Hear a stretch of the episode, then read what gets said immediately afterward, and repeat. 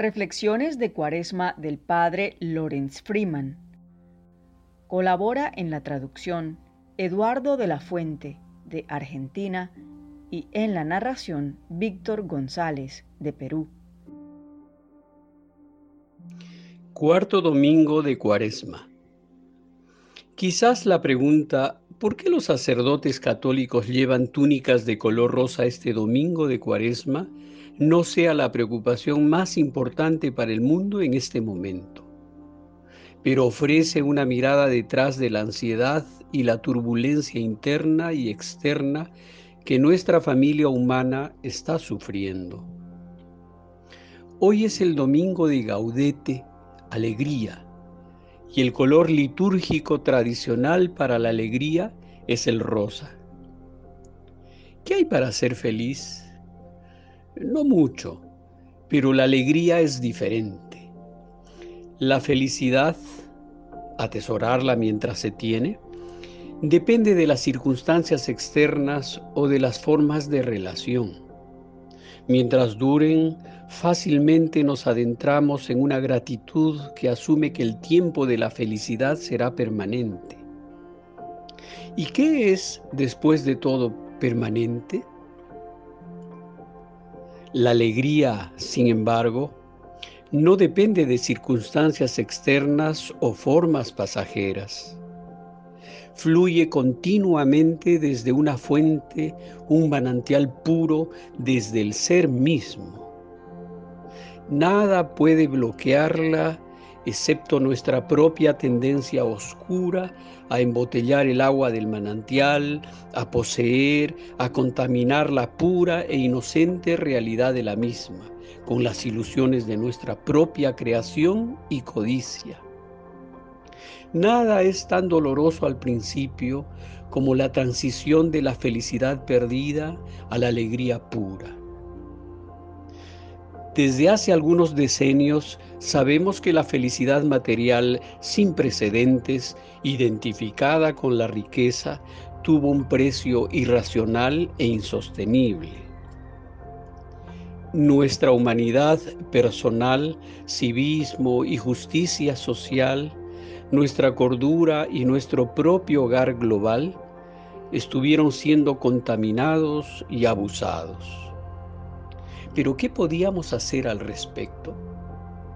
Las personas que dieron la alarma fueron descartadas por ser maniáticas o exageradas.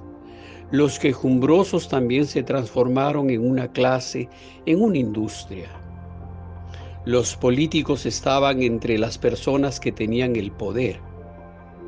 Pero llegamos a ver que la política representaba cada vez más una máscara pública de ese poder. La confianza y el respeto por la política y la ley, necesarios para cualquier forma de civilización, cayeron en desgracia. Vimos así el caos elegido y el gobierno de los bárbaros. La alegría de vivir fue gradualmente desplazada y atrapada en grados cada vez mayores de injusticia y egoísmo surrealista. El 1% más rico de hoy en día posee la mitad de la riqueza mundial, incluso ahora cuando estamos socialmente distanciados y en cuarentena, los más vulnerables son los que más sufren. Parte del 1% son personas generosas y buenas, pero incluso los peores se están dando cuenta lentamente de que es demasiado irreal para durar. La ira puede acumularse contra ellos, como lo hizo en la agresión pasiva del populismo. Pero también es injusto e irreal demonizarlos. En el Evangelio de hoy, Jesús cura a un hombre que nació ciego sus discípulos le preguntaron quién era el culpable de su desgracia, y él se negó a señalar al culpable. Dijo que la sanación en sí misma era el sentido, revelaba la plenitud divina de la vida, la alegría de ser, sobrepasando así las limitaciones y obstáculos humanos.